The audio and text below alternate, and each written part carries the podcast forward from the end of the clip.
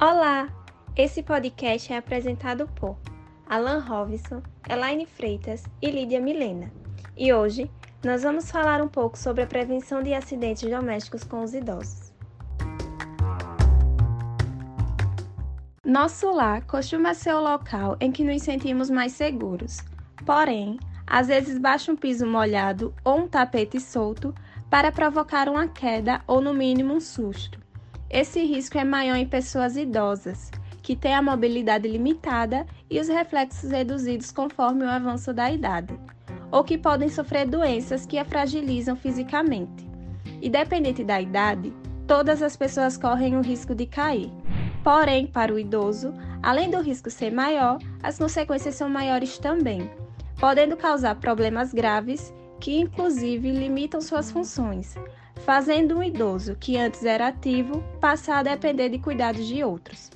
Os fatores relacionados à quedas são variados e vão de perda de massa muscular, falta de equilíbrio e falhas na visão, até questões ambientais, como uma calçada desnivelada ou um tapete solto.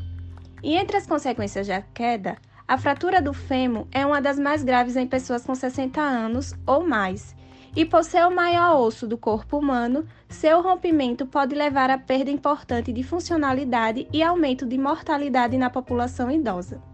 Tendo isso em vista, é preciso entender que as quedas em pessoas idosas não são uma situação normal. Elas podem sinalizar que algo não está bem na saúde do idoso ou no ambiente em que ele vive. Por isso, é importante a atenção dos profissionais da saúde, familiares, pessoas idosas e a sociedade em geral para o assunto. E deixa eu te contar. Estudos comprovam que entre 4.174 idosos, 25% já tiveram uma queda e que a maior ocorrência foi em mulheres a partir dos 75 anos, e que os principais fatores associados são medo de cair devido a defeitos nos passeios, medo de atravessar a rua, artrite ou reumatismo, depressão e diabetes. No caso de diabetes, complicações como diminuição da visão podem levar o idoso a diminuir suas atividades e aumentar o risco de queda.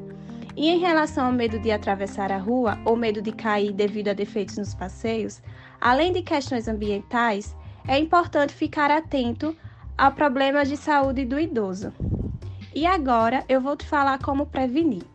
Para prevenir quedas, a caderneta de saúde da pessoa idosa lista 11 medidas de prevenção. Ou seja, evitar tapetes soltos, escadas e corredores devem ter um corrimão dos dois lados, usar sapatos fechados com solado de borracha, colocar tapetes antiderrapante no banheiro, evitar em áreas com piso úmido, evitar encerar a casa, evitar móveis e objetos espalhados pela casa, deixar a luz acesa à noite para caso precise levantar, esperar que o ônibus pare completamente para subir ou descer, utilizar sempre a faixa de pedestres. Se necessário, usar bengalas, muletas ou outros instrumentos de apoio. A caderneta de saúde da pessoa idosa orienta também uma maior atenção à segurança dentro de casa pois é onde a maioria das quedas que ocasionam incapacidade permanente ocorrem.